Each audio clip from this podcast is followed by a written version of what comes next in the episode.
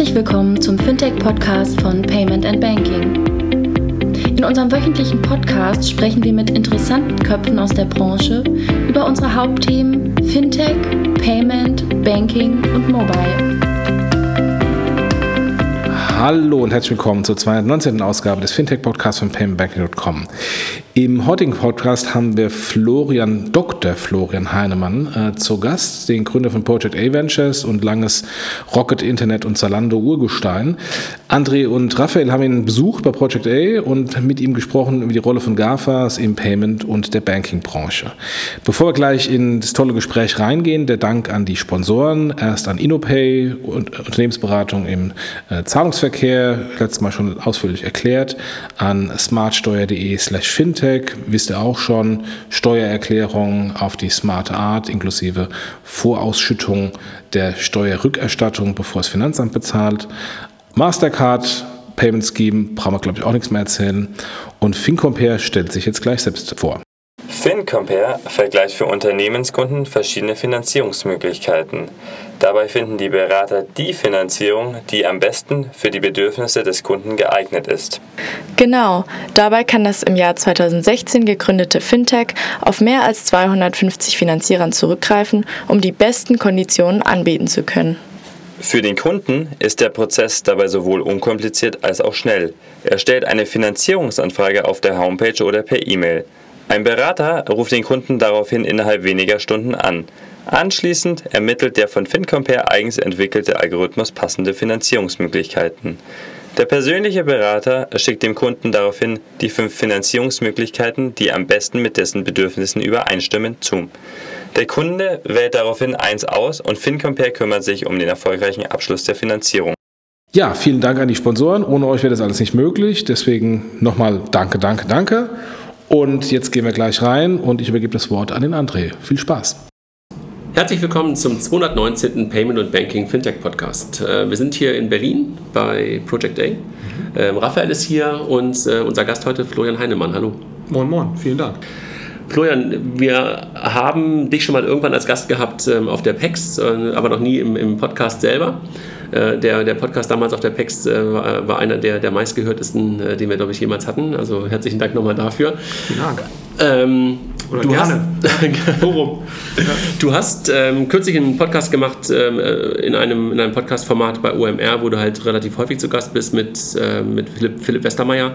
Und ihr habt über das Thema ähm, Gaffer für den Bereich E-Commerce gesprochen und die Auswirkungen von Gaffer und äh, was möglicherweise Antworten sein könnten. Mhm. Und äh, als ich das hörte, dachte ich eigentlich, könnte man das Ganze mal mit den ganzen Parallelen, die, die ich sehe, die wir sehen, die du vielleicht auch siehst, wenn du kurz darüber nachdenkst, weil du es ja wahrscheinlich nicht häufig über die Banken und äh, sowas nachdenkst, wahrscheinlich auch siehst, darüber mal zu sprechen. Ähm, vielleicht bevor wir das tun, kurz was zu dir, zu euch, äh, dass du mal ganz kurz sagst, wer du bist, was du machst. Klar, sehr gerne. Also ähm, bin seit 99 im Digitalbereich unterwegs, äh, bei diversen Startups als Gründer oder äh, irgendwie versucht entscheidend mitzuwirken. Habe dann 2006 angefangen ähm, Angel Investments zu machen mit dem ersten Exit-Geld, was ich damals bekommen habe und habe dann fast 100 Angel Investments gemacht, auch eine Reihe ziemlich gute. Das hat sehr gut funktioniert. 100 ist echt viel, ne? Ja, aber gut, wenn du jetzt überlegst, das ist dann auch über die Zeit nicht mhm. so viel. Ne? Das ist dann irgendwie so 8 bis 10 pro Jahr. Da, das ist dann ja, aber das, das ging eigentlich ganz, äh, ganz hat, hat mir sehr viel Spaß gemacht und das Problem ist eben auch, ich hatte dann relativ am Anfang war Trivago mhm. und dann denkst du natürlich auch, das ist ja super mit diesem Angel investieren, das klappt ja total gut. So, also dann äh, leidet man leidet man so ein bisschen unter dem Phänomen, dass äh, das äh, läuft ja hier total klasse und ist auch viel besser als operativ arbeiten. Nein, also insofern, das lief natürlich nicht alles wie Trivago, aber insgesamt war das, war das sehr gut und dann ähm, 2007 kam Rocket, da Geschäftsführer gewesen lange, ähm, viereinhalb Jahre und dann äh, da auch insbesondere meiner Leidenschaft Online-Marketing äh, sozusagen weiter, weiterentwickelt. Wahrscheinlich würden, äh, waren die viereinhalb Jahre damals, wahrscheinlich fühlten die sich an wie länger, oder? Ja, das war recht, recht intensiv, muss man sagen. Wobei Startup ist eigentlich immer irgendwie mhm. intensiv. Wobei man muss schon fairerweise sagen, äh, dass jetzt Oliver Sammer durchaus in der Lage ist, eine besonders intensive Atmosphäre zu kreieren. Wobei ich jetzt sehr viel Zeit bei Zalando verbracht habe und das war auch natürlich intensiv, aber das war schon sehr viel geordneter als andere Dinge, die Rocket damals so betrieben Ich habe ja sozusagen zwei Rockets-Gewächse äh, neben mir hier gerade sitzen, Raphael und ich. Ja, stimmt. Genau, Raphael war auch da in, in, im Dunstkreis. Aber muss sagen, eben so ein, so ein Groupon oder so, das war, das war schon sicherlich nochmal eine ganze Ecke mhm. extremer als, ähm, als das, was, was da lief. Dann 2012 Project A. Äh, wir sind Frühphaseninvestor, ähm, ähm VC, investieren aus Fonds, primär in der Series A Seed-Phase. Äh, machen so sechs, acht Investments pro Jahr ungefähr und ähm, investieren jetzt gerade aus unserem dritten Fonds, der wird so zwischen 180, 200 Millionen schwer sein. Und das Besondere bei uns ist, wir haben noch so eine operative Support. Äh, Truppe, die halt versucht, die Ventures äh, in allen operativen Fragen zu unterstützen. Und äh, das sind so 90 Personen neben dem Investment-Team. Das ist so ein bisschen das Besondere. Deswegen versuche ich auch an den operativen Themen halbwegs nah noch dran zu sein. Das klappt zum Teil gut, zum Teil nicht ganz so gut. Aber genau, also deswegen mache ich mir auch über operative Fragen sicherlich mehr Gedanken als, als andere äh, Investoren. Ja. Okay, also das heißt so 100 Leute oder 90 Leute, die hier wirklich in Berlin hier sitzen habt, die dann äh, zeitweise in die Unternehmen mit reingehen? Genau, okay. genau. also das ist eigentlich so die Idee, aber nicht eben als Agentur, sondern eher so als, ähm, wir nennen das äh, Hilfe zur Selbsthilfe. Ne? Also es geht ja immer im Prinzip darum, äh, Einheiten zu schaffen, die die wesentlichen Kompetenzen in-house haben. Das heißt, es würde jetzt nichts helfen, wenn wir das alles zentral machen würden, sondern es geht ja im Prinzip darum, den Kompetenzaufbau innerhalb von Firmen eben zu beschleunigen. Und das klappt häufig auch gut, muss man sagen. Ähm, genau, aber letztendlich ähm, muss, man, muss man schon sagen, wäre es wahrscheinlich effizienter, das alles zentral zu machen. Also wenn ich jetzt ein größerer Konzern wäre, eine Bank beispielsweise, dann würde ich eine zentrale Einheit aufbauen, die das für alle Töchter macht, weil ich glaube, das ist sehr schwer ähm, in jedem Startup ist das schon sehr schwer ne? und, und, ich glaube, das ist in, in ähm, ja, etablierten Unternehmen sicherlich nicht einfacher. Du hast es gerade so ein bisschen gesagt, dass du bei Zalando warst und äh, Online-Marketing-Expertise äh, und Leidenschaft hast. Mhm. Ähm, wo sind deine oder eure Berührungen in Richtung Fintech, in Richtung Banking und Payment? Ja, also wir haben ähm, auch nicht viel jetzt gemacht mhm. in dem Bereich. Ne? Wir haben ja 55 Investments, glaube ich, jetzt mittlerweile gemacht, oder 56. Und davon ähm, ist Liquid sicherlich, also das erste Fintech-Investment, was wir gemacht haben, World Remit, äh, mhm. damals mit Excel zusammen. Also das ist ein Remittance-Payment. Äh, die waren auch schon mal irgendwann im Podcast bei uns, ne? Ja, ja also die ist, ähm, ist, ein, ist ein super Unternehmen, kriegt etwas weniger Aufmerksamkeit als, als TransferWise, aber ist, ist auch äh, transfert quasi mehrere hundert äh, Millionen Dollar pro, pro Monat, ist, ist ähm, hat ein sehr schönes Geschäftsmodell, ähm, muss man sagen, weil sie eben Geld in, in Länder transferieren, wo du sehr ineffiziente Währungsräume hast. Ähm, und da war ich, war ich auch eine ganze Zeit lang Board Observer, also habe da äh, ziemlich viel auch mitbekommen. Da Liquid haben wir vor dreieinhalb Jahren, glaube ich, investiert fast vier. Also sozusagen Robo-Advisor Robo oder Vermögensverwalter, genau. ähm, welche, welches Passwort man benutzen möchte. Ne? Genau, also Teil Robo-Advisor, der spannendere Teil, aber sicherlich sozusagen die, diese Satelliten-Investments, die mhm. die machen, also sozusagen Private Equity und jetzt seit kurzem Immobilien. Das mhm. muss man sagen, ist schon, finde ich jetzt, das inhaltlich spannendere Produkt als jetzt mhm. der, ein Robo-Advisor. Ähm, und das ist unabhängig von Liquid, äh, das, das gilt jetzt auch für Scalable oder wen es da, da noch so gibt. Ich finde, diese, dieses andere ist halt sozusagen schon ziemlich unique, Leuten halt Zugang zu gewähren äh, zu, zu Private Equity und sowas. Also nutzt das, nutzt das auch selbst. Und dann haben wir jetzt gerade in Trade Republic äh, mhm. investiert als letztes äh, Fintech. Ähm, ja, und äh, deswegen. Aber das ist insgesamt ist das nicht unser Schwerpunkt, aber wir verschließen uns dem nicht. Also sozusagen so 5%, wenn man mal so guckt, ja, also ungefähr. Also drei, mhm. drei, von 60 würde ich mal sagen, sind ungefähr. Okay. Ja. ja, Trade Republic hatten Raphael und ich ja irgendwann auch kürzlich mal einen Podcast, das war mhm. vor eurer Runde noch. Mhm. Äh, da saßen wir bei den Kollegen im Büro. Mhm. Die sind ja mal irgendwann auf einem unserer ersten Bankathons von Figo mit entstanden. Okay. Und, deshalb haben wir eine ganz gute Beziehung Beziehung noch zu denen gehabt. Mhm. Und äh, bin auch ein, ein, ein äh, Kunde bei denen und mag irgendwie auch so diesen Ansatz absolut, den ja. sie da gefahren haben. Ne? Also ich, äh, ich bin auch Kunde, muss ich ja bei, bei World Remit jetzt nicht, aber sonst bin ich eigentlich, versuche ich bei allen Kunde zu sein, wo wir so investieren. Und auch da. Ne? Also insofern ich, äh, ist, sicherlich noch frühphasig, aber der Ansatz ist sicherlich sehr interessant. Und, äh, Geiles Team, gute ja, Typen. Absolut. absolut. Also, wenn wir noch mal ganz kurz mhm. jetzt darauf, darauf zurückgucken, wo du mit Philipp darüber gesprochen hast, also sozusagen Gaffer ähm, als Gefahr für E-Commerce und äh, welche Antworten äh, sollten möglicherweise auch die E-Commerce-Player oder äh, generell die, die Player auf Gaffer haben. Mhm. Wenn du auf die Bankenlandschaft guckst, äh, siehst du da Parallelen? Hast du da irgendwas, wo du sagst, so, oh mein Gott, die Banken machen da gerade den gleichen Fehler oder machen irgendwie das Gleiche, was ein paar andere Industrien schon falsch gemacht haben? Ja, also ich glaube, ähm, mit, mit, was heißt, machen den gleichen Fehler, aber ich glaube, mit, mit Sicherheit äh, werden irgendwann, also ich meine, du hast ja jetzt schon Bedrohung quasi durch Fintechs mhm. für die etablierten Banken und dadurch, dass der Banken-Versicherungsmarkt natürlich absolut gesehen ein so großer Markt ist, ist es nur eine Frage der Zeit, dass auch die GAFAs, ich meine, das tun sie ja jetzt auch schon, ne? also Amazon Pay ist ja jetzt äh, auch nicht irrelevant und Google Pay und, und Facebook äh, wird auch sicherlich den, den Bezahlbereich äh, deutlich stärken. Also die dringen dort sowieso schon ein und werden das sicherlich weiter tun, ne? weil wenn du jetzt 500 Milliarden wert bist mhm. oder eine, eine, eine, eine Billionen, glaube ich, ist das korrekte? Also auf jeden Fall 1000 Milliarden. 1000 Milliarden dann musst du natürlich gucken, wie kannst du weiter wachsen. Ne? So, und, das, äh, und jetzt, wenn du jetzt Amazon bist, zu sagen, ich mache jetzt ein Spotify, ne?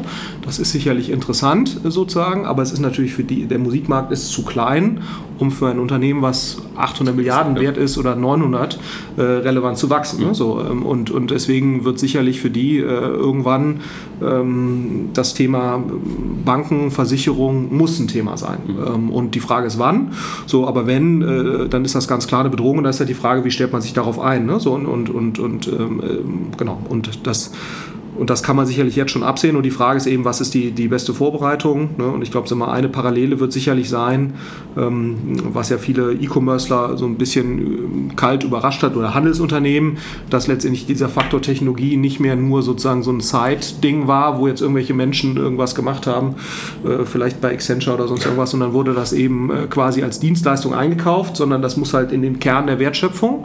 Und damit tun sich natürlich Unternehmen, deren Kern vorher ja Einkauf war. Ne? Also wenn du anguckst, welche Handelsunternehmen, also was sind auch die handelnden Personen, die bei traditionellen Einkaufsunternehmen häufig in den Führungsetagen sind, dann sind das die, die gut Produkt eingekauft haben, in welcher Form auch immer, oder Sortimentskompetenz hatten. Und das war natürlich auch eine Zeit lang, nach dem Zweiten Weltkrieg und so weiter danach, war das halt der Engpass. Ne? So, und, und wenn das aber natürlich heute ist Produktkompetenz, also wenn du anguckst, welche Leute arbeiten bei Amazon im Einkauf, dann sind das häufig Leute, die wenig Produktkompetenz haben, weil die letztendlich es geschafft haben, Datenkompetenz äh, zum, also, oder Produktkompetenz oder Sortimentskompetenz zu ersetzen durch Datenkompetenz. So und in einer deutlich rationaleren Art und Weise. So, und, jetzt, äh, und jetzt ist halt die Frage, wie können sich Banken darauf einstellen? Und ein Teil wird sicherlich sein, Banken versicherungsspezifische eigene IT-Kompetenz aufzubauen. Ähm, und da ist halt die Frage, was ist der schnellste Weg dahin?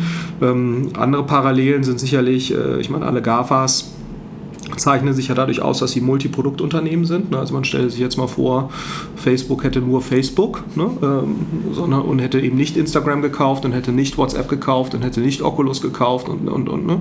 ähm, ich glaube, dann äh, stünde Facebook heute ganz, ganz, ganz anders da. Also Facebook ist immer noch ein tolles Unternehmen, wenn du jetzt nur äh, die Plattform Facebook an sich nimmst. Also ich bin da nicht so negativ, wie viele andere das sind.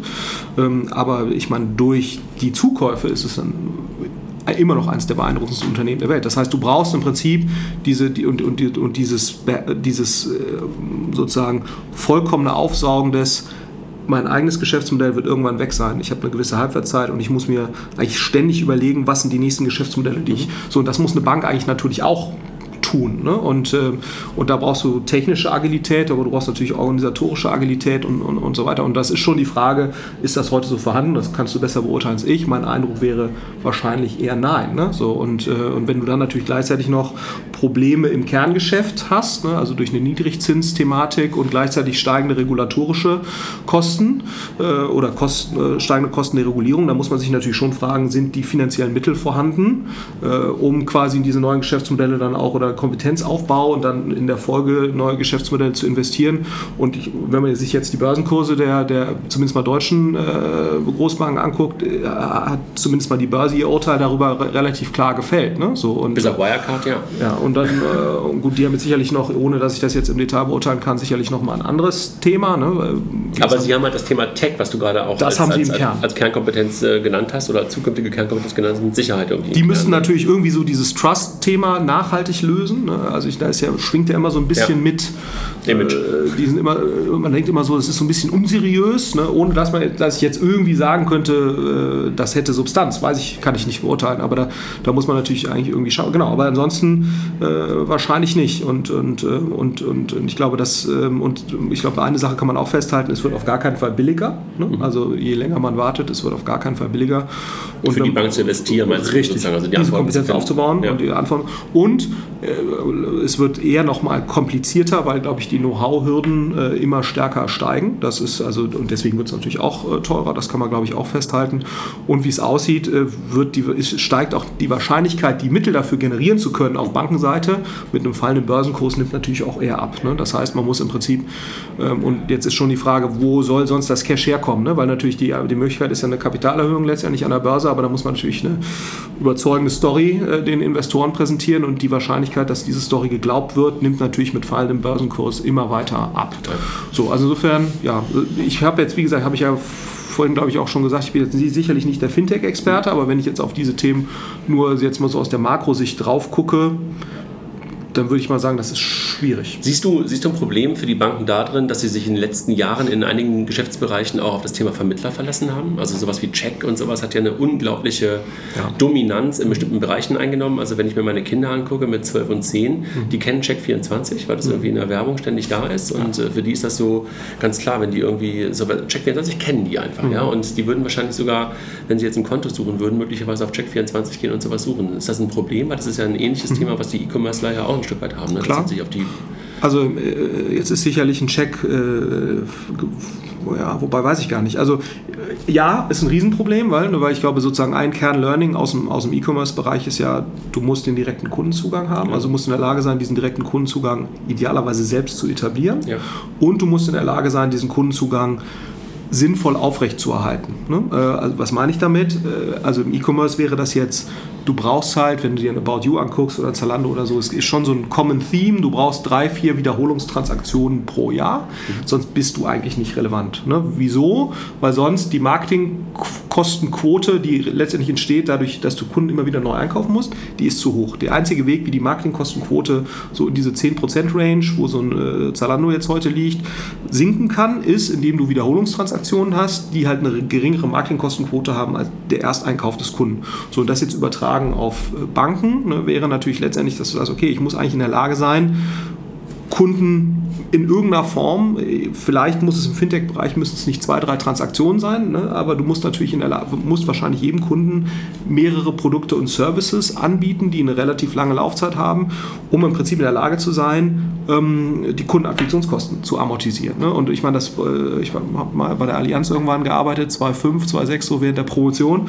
Und da war schon das Problem, wenn du natürlich Check24 mehr Geld gibst, für einen Autoversicherungskunden, äh, als du mit diesem Kunden verdienst und immer noch denkst, du hast Lifetime Values äh, im Schnitt und dann auf einmal merkst, der Check24-Kunde hat natürlich ein viel geringerer Lifetime Value. Ne? Weil er jeden Tag wechselt, weil er, Jahr wechselt. Ne? Genau, weil er natürlich ganz anders alerted ist. Dann, das kann nicht funktionieren. Und wenn du dann auch sagst, wenn wir den Check24-Leuten, das war damals schon so, wenn du denen mehr Geld gibst, als dem Zweitplatzierten in diesem Markt ne? Äh, und dann Check24 mehr Geld an seine Affiliates auszahlen kann, als du dem Zweitplatzierten Vergleicher gibst, dass das dann zu einer Monopolisierung des Marktes führt, ist ja klar. Aber klar, wenn du den Job zwei Jahre lang machst an der Stelle äh, in einer Versicherung und sagst, ich will hier meine Stückziele erfüllen, 120.000 neue Kunden oder was, dann sagst du natürlich, ja, hier geschafft, äh, Check24 hat 90.000 davon geliefert und dass du dann in der Abhängigkeit bist im Anschluss, klar, so. Ne? Und, und insofern die Analogie jetzt ist, wie gesagt, Check24 ein ganz, ganz tolles Unternehmen, ne, super geführt, aber mit Sicherheit nicht vergleichbar mit dem, mit dem Einfluss von Google, Facebook und so weiter. Das, das ist, glaube ich, schon so. Aber natürlich im, im, die, die, die Wirkmechanik dahinter mhm. ist für die Versicherung und so weiter eben exakt die gleiche. Ne? So, und die Frage ist natürlich, wie durchbricht man das?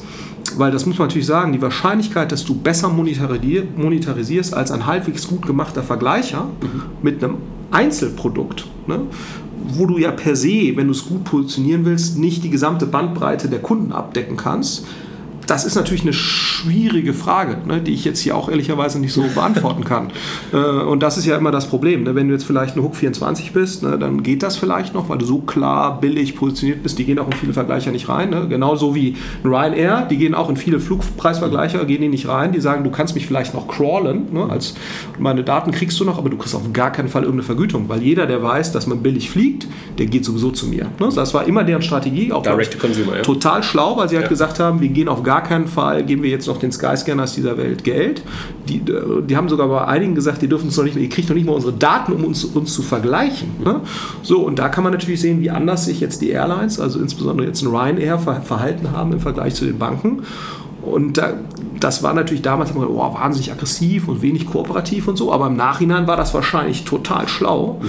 das so zu machen, ne? weil ich sag mal, jetzt ein Ryanair äh, steht ja in einem extrem schweren Markt, ne? also ich meine, Airline ist jetzt echt kein Spaß, ähm, stehen die wirklich gut da. Und EasyJet das gleiche ne? und, und ich glaube sozusagen dieser Direct-to-Consumer-Fokus und da muss man sich als Bank überlegen, wie muss mein Geschäftsmodell aussehen, dass ich diese Kundenbeziehung credible haben kann und ich glaube, das ist auch das Problem bei vielen Herstellern und vielen Händlern, selbst wenn du erkennst, ich, muss, ich will gerne Direct to Consumer, ist ja die Frage, gibt mein derzeitiges Produktsortiment oder Angebot eine valide Direct-to-Consumer-Beziehung her, weil du eben eine Intensität an Beziehung benötigst, damit du den Kunden nicht nervst. Ne? Also da reichen häufig einzelne Produkte nicht. Ne? Wenn du jetzt anguckst, und Adidas zum Beispiel, ein sehr schönes Beispiel, auch Nike, ne, die haben Produkte Mode erweitert, sehr breite Range, die können drei, vier mhm. Transaktionen schaffen, ne? investieren massiv in Marke, in differenzierte Darstellung und, und schaffen es so, ihren Direct-to-Consumer-Anteil eigentlich kontinuierlich zu steigern und managen auch sozusagen die Zalandos und, und, und Amazons sehr konsequent, weil sie aber natürlich auch äh, eine Marktposition aufgebaut haben, die es ihnen erlaubt oder eine Markenperception ne, bei, durch sehr viele coole Dinge. Ne, äh, weil der Endkunde es haben will. Weil der Endkunde, Endkunde es haben will. So, das, und das heißt, das sind eigentlich die Themen, die man als Bank erreichen müsste. Ne? Man muss äh, sozusagen eine Marke aufbauen, die die Endkunden haben wollen. Und du musst ein Serviceangebot haben, was es dir auch erlaubt, diese Endkundenbeziehung in einer hinreichenden Intensität zu haben. Aber das ist doch in der Regel, worüber du gerade redest, ist ein Stück weit Content, auch möglicherweise ein Stück weit Emotionalität, ganz, ganz viel Marke. Ja. Ähm, siehst du gerade irgendeine Bank, die das hinbekommt? Also ich war vorgestern, äh, ich glaube Montagabend habe ich Tarek Müller ähm, mhm. gehört äh, in, in, seiner kleinen, so einer kleinen Dis Diskussionsrunde mhm. beim Finanzplatz Hamburg. Mhm. Und da erzählte er halt auch über das Thema Content bei mhm. denen, ne? also diese, diese About You Awards, mhm. die sie da machen und sowas. Ähm, würdest du eine Parallele sehen für die, für, die, für die Finanzwelt oder kannst du dir vorstellen, dass die Content fabrizieren mhm. oder Image schaffen ähm, für Kunden, wo man sagt so, yo, die sind echt cool, bei denen will ich sein. Also ist das, kann, ja. man, kann, kann, man, kann, man sowas, kann man sowas schaffen? Also ich meine, erstmal About You, ne? also ich bin auch im Beirat bei About You, ich kriege das relativ gut mit, die haben es wirklich geschafft, die sind Hammer. ein Modemagazin, ne? also sie haben mehr Reach als jedes Modemagazin im deutschsprachigen Raum. Ja. Und ähm, am Anfang dachte man so, oh, wieso ist denn die Conversion Rate so niedrig bei dem Laden, ne? das ist ja total schlecht. Oder auch denkst du wieder, auch wieder alte denkbare, und dann merkst du auf einmal, nee, das ist überhaupt nicht schlecht, weil die natürlich wahnsinnig viele Visits organic ziehen ne, über ihren Content, von denen natürlich nicht alle kommentieren, geht ja gar nicht. Aber du schaffst dann da halt vier Orders pro Kunde pro Jahr rauszuholen aus 40 Visits. Also die Zahlen werden jetzt nicht exakt stimmen, aber so ganz grob. Ne? So, und, und das ist viel besser als ein Zalando das jetzt mhm. zum Beispiel macht. So, und das ist schon gut.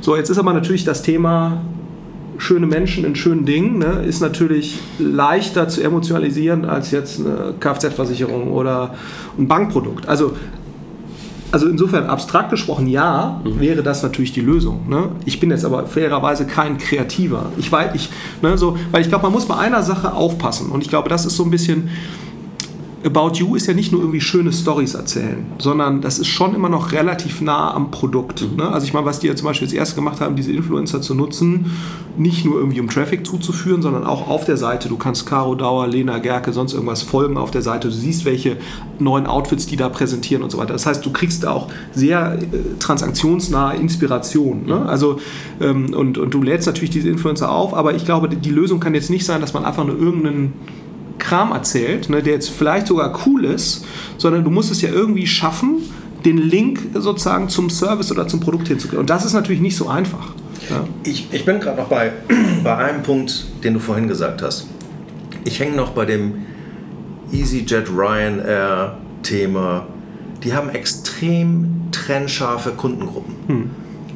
Ich fliege nicht Ryanair, weil ich möchte mir meinen Rücken nicht noch kaputter machen als ich den eh schon habe. Wobei das gar nicht schlecht ist. Ja, ich bin dafür aber bekennender EasyJet-Kunde ja. ja, und sage tausendmal besser als BA und in einigen Strecken auch als Lufthansa. Gebe ich dir recht. Und mhm. vor allen Dingen auch pünktlicher. Mhm. Ähm, aber als Bank, und ich rede von den normalen 0815-Banken, mhm. in Anführungsstrichen die, die wir kennen, mhm. deren Kundengruppe ist alle. Wie schaffst du das? Also, wenn, wenn ich jetzt so, was mhm. ist das EasyJet? Jetzt nicht den gleichen Vergleich, aber mhm. was ist das EasyJet in der Bankenlandschaft? Wäre für mich so eine ING DIBA. Mhm. Sehr trennscharf. Ja. Guck mal, ich habe ein kleines Produktportfolio. Ich schaffe da Emotionalität. Ich habe mhm. den großen Basketballplayer und so mhm. weiter. Mhm. Und ich bin sogar ein bisschen lustig. Oder eine DKB. Auch ein ganz kleines, fokussiertes, zumindest das, was man von außen nur annimmt, als, als Consumer. Wenn ich aber eine Sparkasse bin, dann habe ich einen Bauchladen. So, da bin ich halt, du kennst Otto vermutlich ein bisschen besser, mhm. ja, dann bin ich halt der Otto-Bauchladen. Mhm. Wie schaffe ich da, mhm. wo meine Kundengruppe jeder ist, genau das, was du gerade sagst? Mhm. Wahrscheinlich nicht. okay, wir sind fertig. Nein, aber ich meine, also, aber das ist ja genau sozusagen die Analogie vielleicht auch zu dem, was wir gerade hatten zu Google und Facebook, ne? äh, wo man dann halt sagt, oder zu Facebook, dass man halt sagt, ich schaffe mir dann halt ein Instagram, mhm. ne, was halt klarer positioniert ist und, und, und, und, ne, und, äh, und ich differenziere meine Produkte aus. Und ob ich die dann zukaufe ne, oder ob ich die mir dann selbst baue oder eine Mischung aus beidem, wahrscheinlich die Mischung aus beidem, das ist ja dann letztendlich egal. Aber ich glaube sozusagen, äh, genau wie du sagst, ne, wenn, das ist bei Otto sicherlich ähnlich, ein Manufaktum oder so, die stehen eigentlich sehr gut da. Wieso? Weil die ja klar positioniert sind. Ne? Oder ein Bon Prix, klar, die haben auch ein bisschen jetzt Probleme gehabt, aber eigentlich ein Bon Prix ist ein total sauber positioniertes Unternehmen, äh, Zielgruppe relativ äh, klar und äh, entwickelt sich gut und ist für Handel auch echt relativ margenstark. So, und ich gebe dir recht, ne? also ich glaube, da muss man, muss man sich eben klar überlegen, äh, wie schnell, also was sind die drei, vier Zielgruppen, die ich bedienen will und, und, und, und, äh, und dann mache ich lieber differenzierte Produkte äh, und überlege mir, ich muss mir halt nur überlegen, für jede Zielgruppe, was ist wirklich jetzt ein cooles Produkt, nicht nur auf der Storytelling-Ebene, weil da bin ich schon fest von überzeugt. Ich glaube, Mode, ne? also ich meine, das siehst du ja auch, warum ist der Kollege Arnaud äh, mittlerweile äh, ähnlich äh, reich wie Herr, wie Herr Bezos, ne? Äh, weil natürlich Leute für, für irgendwie LWM-Asch-Kram äh, irrationale Preise bezahlen. Das sind jetzt okay Produkte, also gut, sicherlich gute Produkte, die haben natürlich, der Preis steht in keinem Verhältnis zu den Herstellungskosten. So, und deswegen ist der Mensch halt so reich. So, das heißt, man muss sich im Prinzip aber natürlich schon überlegen, bei einem Bankenprodukt äh, kann man, glaube ich, weniger emotional agieren. Also ich unterscheide immer sozusagen zwischen so, äh, man kann aber keine reine Kommunikationsmarke sein. Also ich glaube, viele FMCG-Produkte, die du heute siehst, Pringle Chips zum Beispiel, mhm. ist, eine, ist, jetzt kein besonders leckerer Chip, ne? Der ist, das ist eine reine Kommunikationsmarke. Das Produkt ist okay, ne? aber letztendlich kaufen die Leute das, weil es irgendwie kommunikativ aufgeladen wurde und jetzt gut im Regal positioniert ist. Oder Pampers ist jetzt keine super Windel. Ne? Also ich habe vier Kinder, ist, ist keine super. Trotzdem ist das der klare Marktführer, primär auf Kommunikationsbasis und auf äh, äh, Position im Handel. So, und, und, und, und ich glaube, die Banken müssen sich halt. Und als Adidas kannst du halt sozusagen du musst ein gutes Produkt haben und kannst dann auch so ein bisschen Story erzählen, wir verwenden Plastik und so, ne, äh, um jetzt da äh, die Schuhe emotional so ein bisschen aufzuladen. Aber de facto musst du natürlich als Modeplayer viel weniger rationale Argumente bieten. Und ich glaube, was die Herausforderung der Banken sein wird, du musst schon ein in sich für die jeweilige Zielgruppe besseres, objektiv besseres oder differenziertes oder passendes Produkt plus Service anbieten und das dann noch irgendwie gut erzählen. Aber ich glaube, das ist so ein bisschen nochmal der Unterschied zu, zu Mode. Wie aber EasyJet auch. Also bei EasyJet ist das ja das gleiche. Ja, genau. Die, hm? die Generation EasyJet, früher war es Generation Golf, jetzt Generation EasyJet, haben quasi das Statement von VW gekapert hm. ja, und die, die Leute nehmen es wahr. Aber wie schafft es dann, jetzt wieder zurück, der, der Weg zu den, zu den GAFAs? Früher war das erste iPhone, hatte ich gestern gerade eine Diskussion mit jemandem, das erste iPhone, was du hattest, oder die ersten zwei, hast du auf den Tisch gelegt. Hm. Warum? Weil das war ein Statement. Guck hm. mal, ich habe ein iPhone, ich kann mir das leisten, jeder hat es erkannt. Hm. Inzwischen sehen alle Smartphones gleich aus. Ob du jetzt ein iPhone hast oder ich ein Google-Telefon oder ein Samsung-Telefon, erkennt kein Mensch mehr, die sehen alle gleich aus. Jetzt kommt so etwas wie ein Apple Pay.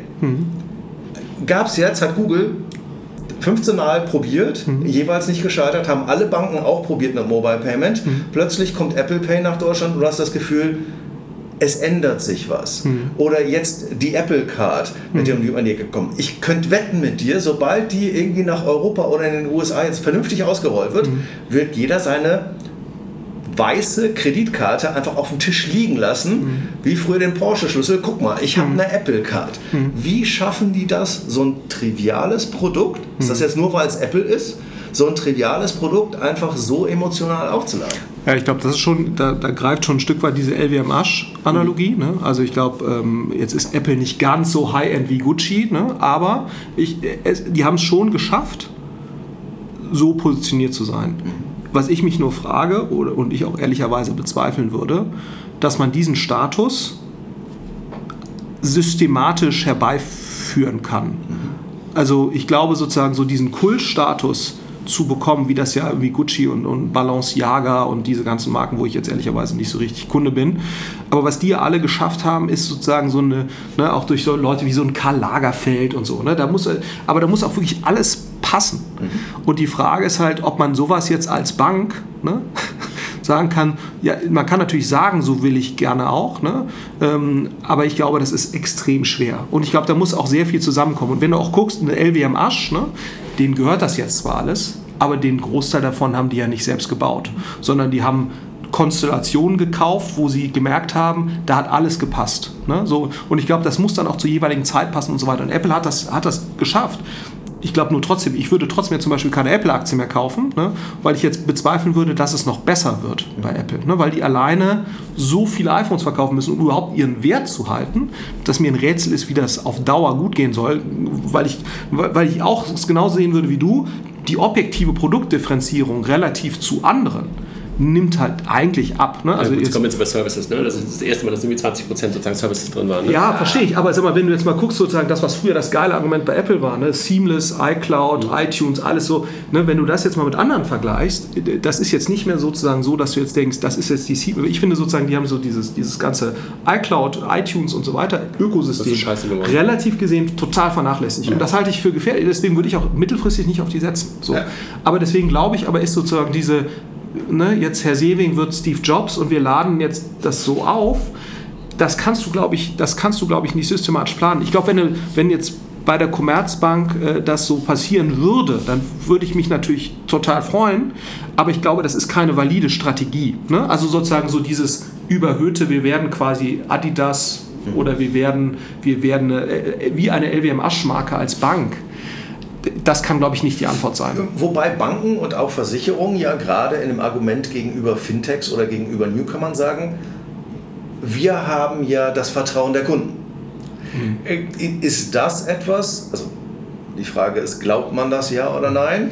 Aber ist Vertrauen nicht genauso etwas, guck mal, ich, Volksbanken, Raiffeisenbanken oder Sparkassen, mhm. ja, da hat nun mal jeder in Deutschland mindestens einmal ein Konto gehabt oder hat mhm. da ein Konto. Mhm. Ist das nicht etwas, wo man schon längst hätte mehr drauf aufbauen müssen und sagen müssen, guck mal, wir sind nicht wie 2008 in den USA alle irgendwie in die Pleite und sind mhm. totgegangen. Ähm, ihr habt euer Geld nicht verloren bei uns mhm. wie in Island beim, beim, beim Anlegen. Mhm. Haben die das verpasst, daraus tatsächlich Emotionalität zu gewinnen? Also vielleicht die Sparkassen und Volksbanken und so vielleicht. Ich glaube jetzt sozusagen als Deutsche Bank oder Commerzbank Schwer, ne? wird das, ist das, glaube ich, schwieriger. Ohne das jetzt zu bewerten, ob das objektiv gerechtfertigt ist. Aber mein Gefühl ist jetzt nicht, ne, also gerade durch die ganzen Skandale, die auch die Deutsche Bank hat, wie gesagt, ich stecke da null inhaltlich drin. Aber mein Gefühl ist, das jetzt als Vertrauenskapital zu nutzen, in der breiten Masse halte ich für schwierig. Ne? Sparkassen vielleicht noch. Aber trotzdem muss man natürlich sagen, und das ist für mich auch ein, die, Argumentation ist ähnlich von den FMCG-Lern, ne, die ja sagen, Nivea oder was auch immer, ne? Äh, die Kunden vertrauen uns. Und dann sagst du immer, ja, boah, ja, ihr seid eine gute Marke, ne? aber ich finde, ihr seid eine reine Kommunikationsmarke, weil Nivea, ne, ich will jetzt da niemand zu nahe treten, die sagen auch immer, äh, wir sind ein RD-Unternehmen. Da sage ich, nee, ihr seid kein RD-Unternehmen. Ne? Ich habe vielleicht anderthalb, zwei Prozent äh, RD-Budget auf, äh, auf Umsatz, das ist auch kein RD-Unternehmen. Ne? So, also ich meine, äh, äh, ich will jetzt nicht sagen, das ist ein Witz, ne? so, aber eure Produktdifferenzierung, wenn ihr 2% RD auf dem Umsatz macht, bei, dem, bei der Marge, die ihr macht, sich dann als ein ernsthaft als R&D-Unternehmen zu bezeichnen, das eine differenzierte durch R&D gespeiste Produktdifferenzierung erzielt, dann lügt man sich, glaube ich, extrem in die Tasche. Und ich glaube, was man schon sehen muss, und das ist, glaube ich, das Problem bei vielen FMCG-Ländern, ehrlicherweise auch bei den, bei den Händlern, was viele von denen noch nicht erkannt haben, ist, dass Bewertungen im Netz, also Amazon-Bewertungen und so weiter, haben ein Stück weit äh, die, die Rolle von Marken als Trust-Faktor übernommen. Ne? Nicht vollständig. Ich sage nicht, dass Marken irrelevanter geworden sind, auf gar keinen Fall. Aber ich glaube, gerade wenn, wenn die Marke sich nicht aus was Rationalem, Objektivem oder richtig coolem, ne? also Tesla oder sowas, ne? wo du sagst, so, das hat, die haben es halt irgendwie geschafft, so diese coole Story zu kreieren. Was ich aber, wie gesagt, für nicht einfach halte, das systematisch herbeizuführen. Weil ich glaube, ne, das sagst du ja selbst, wenn du so jung von Matt siehst, das sind sicherlich total kreative Menschen. Aber bei denen ist halt vielleicht jedes zehnte Mal ist es halt richtig geil. Ne? So. Aber das heißt eben auch, fünfmal ist es eben auch nicht so geil. Wieso? Weil die ja auch nicht so genau wissen, ne, wie man eben sozusagen diesen überhöhten Status erreicht. Und das muss dann genau mit dem Produkt zusammenpassen, genau mit der Distributionsstrategie und so weiter. Und da sind so viele Stellschrauben, dass, glaube ich, die Systematik dahinter so schwer ist. Mhm. Ne? Ja. So, das, das ist, glaube ich, so, und deswegen, glaube ich, kann das äh, vielleicht noch für die Volksbank Raiffeisenbanken Sparkassen, ne, aber das ginge, glaube ich, nur dann, ne, wenn die das halt konzertiert an einem Strang machen würden. So, und dann siehst du natürlich das nächste äh, Riesenproblem, was du auch bei den Großkonzernen sehr häufig siehst. Dezentrale Strukturen waren ein Vorteil, ne, als sich sozusagen die Rahmenbedingungen nicht verändert haben, weil du dann natürlich unternehmerisch, klein, immer lokal und so. Aber heute ist das natürlich ein riesen Nachteil, ne?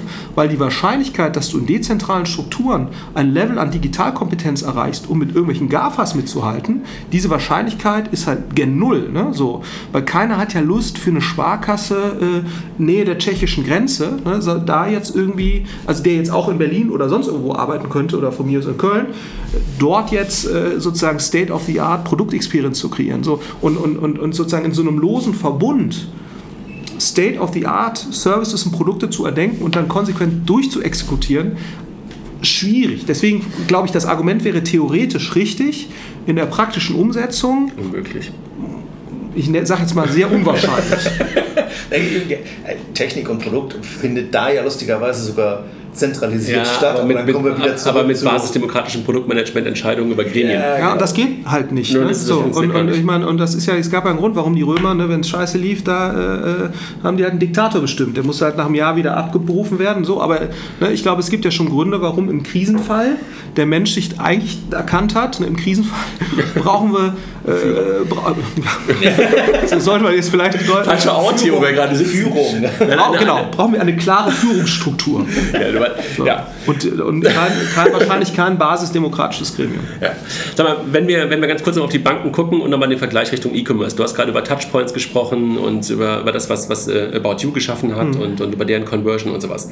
Wenn du auf Banken guckst und äh, Banken haben ja eigentlich eine unglaublich hohe Anzahl an Touchpoints pro Tag, mhm. wenn sie das Thema Payment und, ja. und, Zahlungsverkehr wirklich als Asset verstünden. Mhm. Jetzt kommt so was, was äh, Raphael gerade schon gesagt hat, wie Apple Pay um die Ecke. Mhm. Und es geht auch nochmal da sozusagen eine, eine Stufe über die Bank mhm. äh, hinweg. Eigentlich haben sie doch alles, um mit dem mhm. Kunden zu kommunizieren. Sie sehen, wie er konsumiert, wo er ist, was er tut. Warum glaubst du, kriegen wir es nicht auf die Reihe? Diese Touchpoints, mhm. die du im E-Commerce, da würdest du dich ja freuen wie Bolle, ja. mhm. um äh, den Kunden auch immer ansprechen zu können. Warum kriegen Banken das momentan nicht hin? Ja. Oder, oder anders gefragt, mhm. wenn du selber auf deine Bank guckst und deine, äh, du, du wirst ja auch Banking und mhm, Payment in deinem Leben machen. Hast du das Gefühl, die verstehen, was du tust oder die, die, die, die begleiten dich dabei? Ja, gut, jetzt bin ich glaube ich auch nochmal kein typischer Bankenkunde fairerweise. Ne? Also, weil ich jetzt natürlich auch äh, da Ansprechpartner habe und so weiter, relativ viele Sachen bei den Nutze von Immobilien über irgendwelche Beteiligungen. Ja, aber wenn du einfach mal so nur auf Bezahlen und so Kram guckst, ne? Ja, und das ist klar, aber das ist natürlich eine Technologiefrage dann auch mhm. wieder. Ne? Also wenn du natürlich aus einer, aus einer Legacy-Welt technologisch kommst, ist es natürlich sehr schwer, eine N26-Experience äh, da zu erzeugen. Und ich glaube, viel, so und, und, und ich glaube, das ist eben, da müsste man wahrscheinlich auf der grünen Wiese starten, um das zu können. Ne? Und ich glaube, das ist ja auch ein Learning aus den, aus den, aus den E-Commerce-Geschichten. Äh, Warum ist ein About You? Wieso funktioniert das so gut? Weil sie aber natürlich auch ein Stück weit sich außerhalb der Legacy-IT von, von Otto bewegen durften. Aber gleichzeitig die Ressourcen von Otto nutzen konnten. Ne? Also, und ich glaube, das ist ja sozusagen das, was man daraus lernen kann als Bank.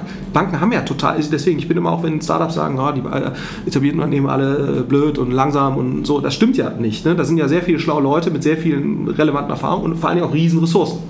Das heißt, wenn du die richtig einsetzt, ne, sie About You, dann kannst du selbst ein Zalando richtig nerven. Ne? Äh, so, und das ist, äh, und ich finde, das zeigt das. Aber du musst natürlich dann eine Konstellation schaffen, ähm, die, die, das, die das ermöglicht. Das heißt, äh, du müsstest im Prinzip Dinge ähm, ja, außerhalb über, schaffen. Müsstest du überall bei den Banken Rainer Hillebrands reinsetzen, ja?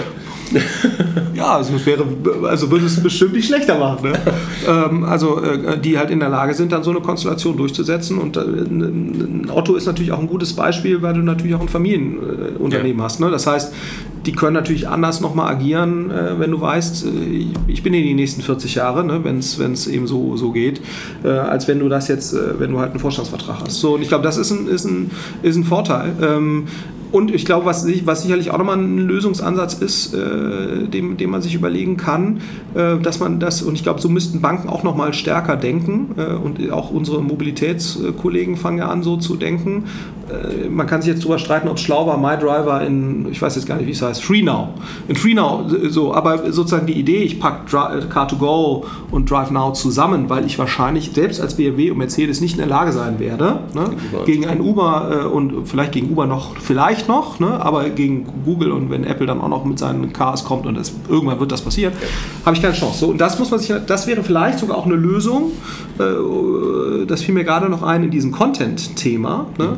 Sag mal, weil was ist ein Problem, wenn du sozusagen als Marke oder als einzelne äh, Partei versuchst, dem Kunden Informationsangebote zu geben. Dann bist du natürlich immer so ein bisschen, ne, deswegen hat ja Check24 oder Verivox einen leichteren Stand, weil sie als neutral consumerorientiert gelten, was ehrlicherweise, wenn du da reinguckst unter die Haube, wahrscheinlich nur zu 51 Prozent stimmt. Ne?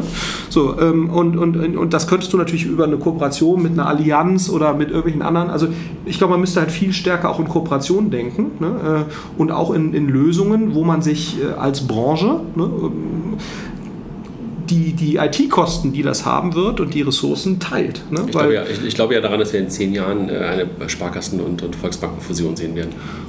Also wie auch immer, ne, das kann ich nicht beurteilen, aber ich, ich glaube sozusagen, was ein, was ein klares Learning ist aus dem E-Commerce, selbst ein Zalando ne, fragt sich ja ganz ehrlich, werden wir mit 1500, 2000 Entwicklern, die wir wahrscheinlich nächstes Jahr haben werden, und ich glaube 1500 haben sie jetzt, 2000, wird das ausreichen, ne, um quasi eine State-of-the-Art E-Commerce Experience in den nächsten fünf Jahren zu gewährleisten, weil einfach Amazon so einen massiven Druck macht. Ne? Also nur mal, damit man das auch mal versteht, bei Amazon steigen prozentual vom Umsatz die Logistikkosten. Ne? Also trotz einer brutalen Skalierung führt dieser ganze Kram von wegen Lieferzeitfenster, Same Day, Dezentralisierung der Logistikstruktur, weil nur so geht ja Same Day ne?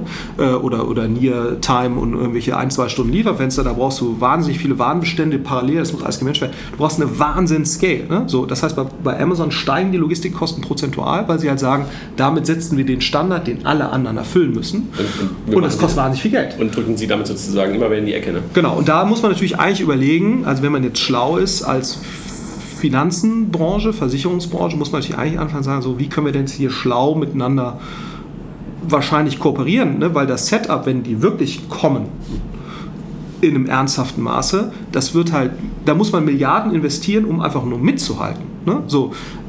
Und das setzt noch voraus, dass wenn man diese Milliarden investiert, dass man sie Leuten geben kann, die das dann à la Tarek Müller tun. Ne? So und so viele Leute gibt es ja gar nicht, in, die, die so sind. Ne? Und da muss man sich halt überlegen, macht man es in Eigenregie oder kauft man doch zusammen einen N26, weil da vielleicht Leute sitzen, die das können. Ne? Das hätte man wahrscheinlich vor zwei Jahren machen sollen, da wäre es noch billiger gewesen. So, aber e egal, ne? aber es ist immer noch billiger wahrscheinlich dann das zu nehmen und das nimmt man als Basis und man muss wahrscheinlich, also ich würde ähm, deutlich stärker wahrscheinlich auch anfangen zu akquirieren. Ne? Also das wenn, ja noch keine Bank getan. Ja, aber ich glaube, das ist wahrscheinlich ein Fehler. Ne? Also wenn du, äh, oder sich zumindest sehr ernsthaft zu beteiligen. Also wenn du dir anguckst, was sind die Leute, die gut durch die Digitalisierung gekommen sind im Medienbereich. Ne? Das sind jetzt äh, international äh, ganz klar NASPAs. Ne? Also es ist äh, die beeindruckendste Story ever. Äh, gut, da hast du diesen Sondereffekt Tencent. Ne? Äh, die wären natürlich sozusagen 80% weniger wert, wenn sie nicht Tencent hätten. Aber auch ohne Tencent wären sie, glaube ich, siebenmal so viel wert wie Axel Springer. Mhm. Ne?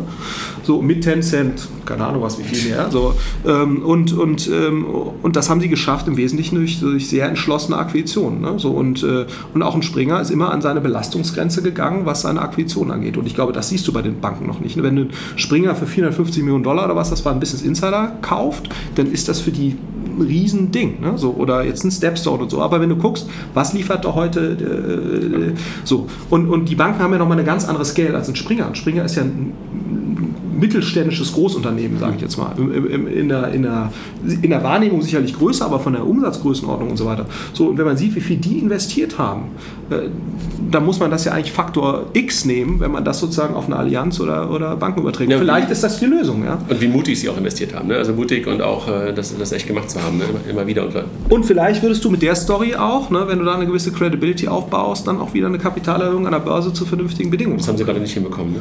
Ja, so, aber, aber wie gesagt, ich, ich, ich, ich bin da zu weit weg, ne? ich kann es nicht beurteilen, aber ich, ich, das wäre zumindest jetzt mal eine Alternative. Ja. Also weitermachen so, wie es jetzt ist, ist auf jeden Fall mal keine Alternative. Du hast es gerade schon ein, zwei Mal in N26 gesagt. Mhm. Ähm, wie, wie, schätzt du sie gerade ein und glaubst du, dass sie die Chance haben, die erste globale Retailbank zu werden? Bin ich ehrlicherweise zu weit weg von, um das wirklich Aber bist du beeindruckt davon, was sie bisher geschafft haben? Also, was beeindruckend ist, ist, wie viele Kunden sie gewinnen und, und, und wie sie sich positionieren und die App ist toll und, und, und so weiter. Was ich nicht einschätzen kann, ganz, ganz ehrlich, ist einfach, wie gut ist das Businessmodell ne, ja. dahinter und jetzt sind sie irgendwie dreimal so viel wert wie die Comdirect, sage ich jetzt mal. Ne? Ähm, und da muss man natürlich sagen, okay, also ich finde jetzt die Comdirect habe ich eigentlich immer bis jetzt eher positiv wahrgenommen, ne, weil die sind klar positioniert. Ne, die, die gehen jetzt nicht auf die Profi-Trader, aber sagen wir auf so ernsthaftere aktieninteressierte Menschen, die da irgendwie wahrscheinlich 30.000, 40.000 Euro Assets under Management irgendwie sowas haben. Also weiß ich, ist jetzt eher so geschätzt. Ähm, und, und, äh, und das ist ein klares Modell, wie du mit dem Trading halt Geld verdienst, ne? das ist mir irgendwie klar. Oder Revolut, ne? wie du mit FX Geld verdienst, das ist mir irgendwie auch klar. Und ich glaube, im N26 musst du halt die Frage beantworten, wie verdienen wir dann irgendwann mal Geld? Aber auf dieser Fundraising, also und zwar nicht jetzt einfach nur Geld, sondern äh, um 3,6 Milliarden wert zu sein oder 5 oder 6, weil das musste ja sein, damit sozusagen die Investoren, die heute da investiert haben, happy sind oder mindestens da musst du halt schon, ich meine, da musst du, äh, was ich, 300, 400 EBIT machen ne? und, und gut wachsen. So, das ist ja äh, Millionen. Äh, und das ist, ist ja schon ist eine Menge Holz. Ne? Also, äh, und da muss man sich natürlich schon überlegen, was können überhaupt die Businessmodelle sein, die das hergeben. Und da fehlt mir in der, in der Tat einfach die intime Kenntnis sozusagen von Bankengeschäftsmodellen. Aber das hört sich für mich jetzt nicht ganz, hört sich für mich nicht wie eine triviale Aufgabe an. Nee, mit Sicherheit nicht, aber ich glaube, was sie auf jeden Fall geschafft haben, ist etwas, dass sie halt äh, über den Tellerrand Deutschland hinausgeguckt haben. Absolut. Und, das schafft natürlich ansonsten nahezu keine Bank heute. Ne? Und wenn sie es schaffen, da in den USA Fuß zu fassen, äh, das siehst du ja bei allen äh, Unternehmen, wo ich so ein bisschen näher dran war, die es geschafft haben, da in die USA zu gehen, jetzt ein Trivago oder auch Audi Bene, mhm. tolles äh, Unternehmen, was so ein bisschen unterm Radar ist, Hörgeräte Lead-Gen-Vermittlung, die jetzt mittlerweile in den USA mehr Geschäft machen als hier auch aus Deutschland, also es geht. Äh, klar, wenn die das schaffen dort, äh, dann hast du natürlich auch nochmal eine Scale und dann sind wahrscheinlich die 3,6 äh, Milliarden werden lächerlich erscheinen ja. im, vor dem Hintergrund der Geschichte. Ne? Wir, müssen, wir müssen gleich enden, weil du, du musst los und, und wir sind sozusagen auch am Ende angekommen. Hast noch eine, eine Frage. Warum gibt es keine Gaffers aus Europa? Ja, das ist. Also ich glaube, ich bin mir sehr sicher. Also es kommt ja immer das Argument, wir haben so einen kleinen Binnenmarkt. Mhm. Ne, das ist immer so, Deutschland ist so klein. Also Europa. So, äh, und dann, genau, und dann kann man natürlich sagen, wir haben doch Europa, ne, das ist ja wieder sehr groß. Ne? Jetzt äh, bewegen wir uns natürlich nicht gerade äh, in, in, Richtung eines vereinigten Europas, was glaube ich total dämlich ist. Ne? Also äh, wo du wirklich denkst, äh, was denken irgendwelche Briten, Italiener oder sonst irgendwas. Ne? Die sind halt, auch Deutschland allein, wir sind alle zu, also wir sind ja in einem globalen Wettbewerb der Regionen und und äh, Systeme und wir sind nicht gut aufgestellt. Ne? So, und wie man das nicht erkennen kann, ist mir ein Rätsel. Ne? So, also ähm, aber ich glaube, wenn du jetzt so Länder siehst wie Israel, ne, äh, die äh, an Venture Capital pro Einwohner und Unicorns pro Einwohner und, und Schweden, ne, kann man sagen, also der Binnenmarkt Schweden ist noch mal viel kleiner. Ne? Also insofern, wär, ich glaube schon, dass das ginge, aber man kann es natürlich nicht staatlich verordnen. Ne? Also das, was Herr Gabriel da immer wollte, also wir brauchen jetzt, das geht halt nicht. Ich glaube, du kannst nur die Rahmenbedingungen schaffen und, und wenn du auch guckst, wie ist in Silicon Valley entstanden, ich glaube, du brauchst halt, das muss aus sich heraus entstehen und wird es auch, ne? weil sozusagen, ich glaube, die Leute, die jetzt bei einem Zalando dabei waren, einem Delivery Hero, einem Auto 1 und so weiter, diese Leute werden das Zeug haben, so zu denken. Ne? Und wenn du jetzt auch schon hier Valentin Steif, äh, Steif und, und die Kollegen Tiefenthal anguckst, dass sie überhaupt den Mut haben, mit so einem Unternehmen in die USA zu gehen. Das wäre vor 18 Jahren undenkbar gewesen. Also insofern, ich glaube schon, die Generation von Unternehmern, die in so einem N26 jetzt gerade äh, aufwächst, äh, die wird vielleicht in der Lage sein, das zu tun, weil sie halt groß genug denkt. Ne? Und, das darf man eben auch nicht vergessen, weil natürlich auch die Kapitalverfügbarkeit hier viel besser geworden ist. Also jetzt ein Softbank kommt halt regelmäßig nach Berlin. Ne? Die machen jetzt hier noch nicht so viel, aber die haben Interesse. Und wenn sie auf Unternehmer treffen, wo die merken, die denken so wie die Leute im Silicon Valley. Und wir sind ja nicht dümmer. Ne? Also ich meine, das sieht man in der Automobilindustrie, äh, bauen bessere Autos, wir bauen die besseren Maschinen. Ne? Also an sich äh, ist ja Deutschland oder Europa in der Lage, global wettbewerbsfähige Produkte äh, zu produzieren. Wir sind halt einfach nur in der Entwicklung ein bisschen hinterher, das ist äh, oder entscheidend hinterher und gerade holen wir nicht auf. Ne? Also wir entwickeln uns absolut gesehen okay, aber wir holen nicht auf und ich glaube, das muss einem nochmal klar sein. Die relative der relative Abstand oder die relative Wettbewerbsfähigkeit ist in der digitalen Industrie halt nochmal viel relevanter als in den traditionellen Bereichen aufgrund der Netzwerkeffekte, die dem zugrunde liegen. Die natürlich sozusagen dieses, diese relativ, also weil du halt die, die Wertakkumulation bei wenigen, die diese Netzwerkeffekte nutzen, das ist ja genau, warum die GAFAs so überproportional wertvoll sind, genau wie auch die chinesischen Kollegen. Ähm, ich glaube, das haben viele, diese Mechanik haben viele noch nicht verstanden, ne? weil es natürlich schon so ist, dass SMI-basierte Wirtschaftsstruktur, die wir in Deutschland haben, die war eine ganze Zeit lang super, weil sie die Wirtschaft extrem resilient gemacht hat. Die, die geringe Abhängigkeit von relativ von Großunternehmen war ein Wettbewerbsvorteil. Das hat sich umgekehrt in einen Nachteil. Ne? Also, weil wir viele kleine Unternehmen haben, die äh, Weltmarktführer in irgendwas waren, was keinen interessiert hat, und dann haben die 20% EBIT-Rendite gemacht für 40 Jahre und da sind riesen Familienvermögen entstanden. Aber jetzt ist es ein Nachteil. So, und ich glaube, der, und wir brauchen im Prinzip eine Umstellung der Wirtschaft, aber das wird nur über Unternehmer gehen. Das wird nicht staatlich gehen, ähm, weil das Geld ist, glaube ich, mittlerweile da. Ne? Das kommt nicht aus Deutschland, das Geld. Das ja. glaube ich auch. Ne? Also viele fordern, wir brauchen mehr Geld.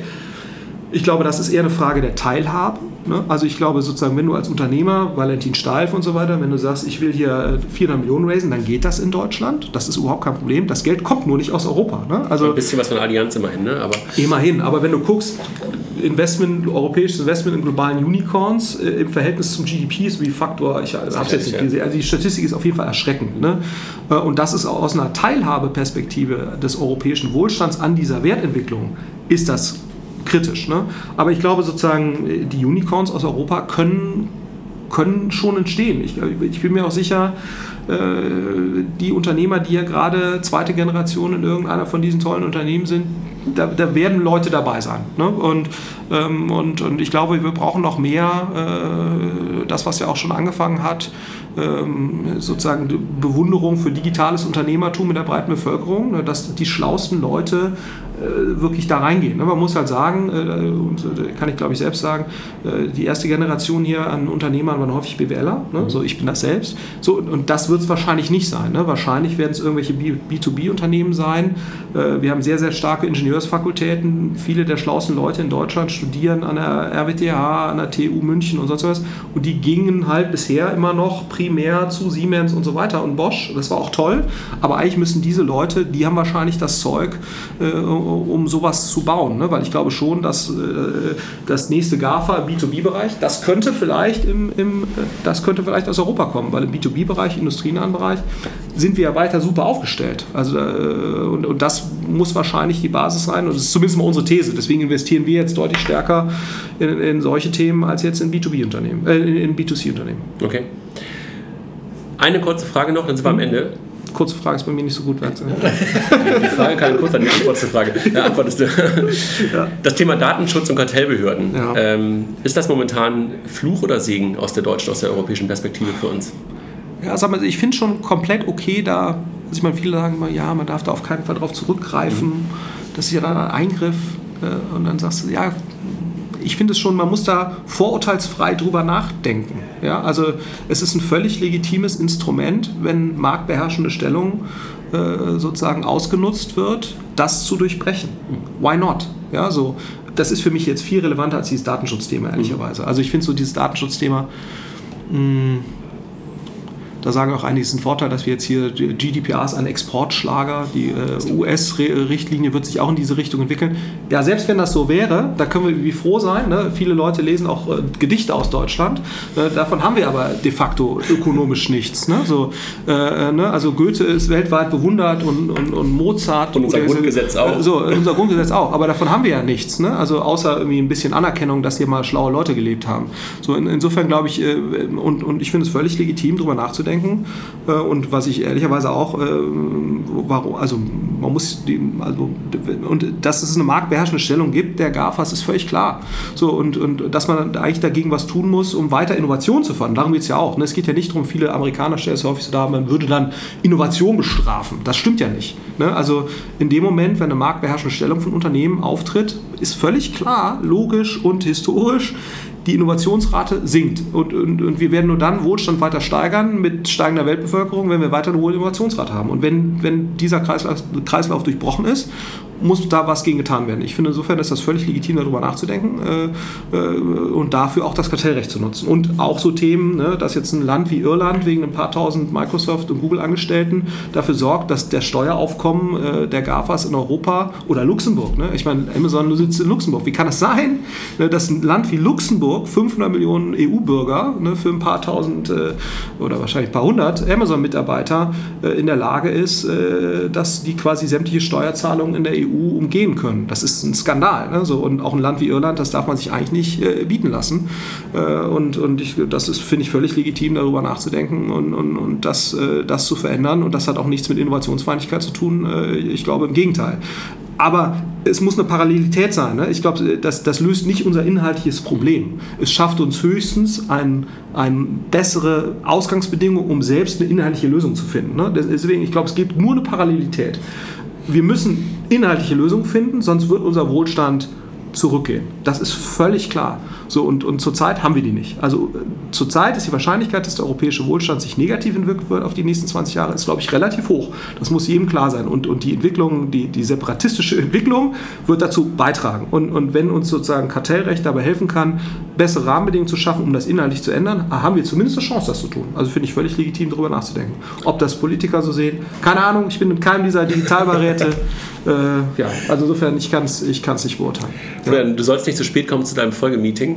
Vielen Dank ja. ähm, und für die, für die Ausführung und mit Sicherheit irgendwann demnächst nochmal wieder auf irgendeiner Bühne oder hier im Podcast. Ja. Danke zu diesen Insights und diesen Parallelen, äh, die irgendwo aus der Welt, äh, dein, aus deiner Welt auch in die Banking- und Payment-Welt übertragen worden sind. Ja. Dankeschön. Vielen Dank für die Zeit. Ja, das war der wie immer grandiose Florian Heinemann und äh, wenn ihr ähnlich gute Speaker hören möchtet, kommt doch nach Frankfurt auf die Transactions.io Konferenz. Website ist transactions.io. Ähm, da haben wir ähm, ähnlich gute, ähm, nachdenkenswerte Keynote-Speaker wie den ähm, Günther Dück, ähm, ehemaliger CTO von IBM Deutschland und Digitalphilosoph, der die Eröffnungskeynote hält, und äh, Sascha Lobo, auch Digital Native ähm, und bekannter Redner. Bevor wir jetzt den Podcast beenden, nochmal Dank an unsere Sponsoren, an InnoPay, Mastercard, FinCompare und smartsteuer.de slash fintech. Ähm, habt ein schönes Wochenende und bis zum nächsten Mal. Macht's gut.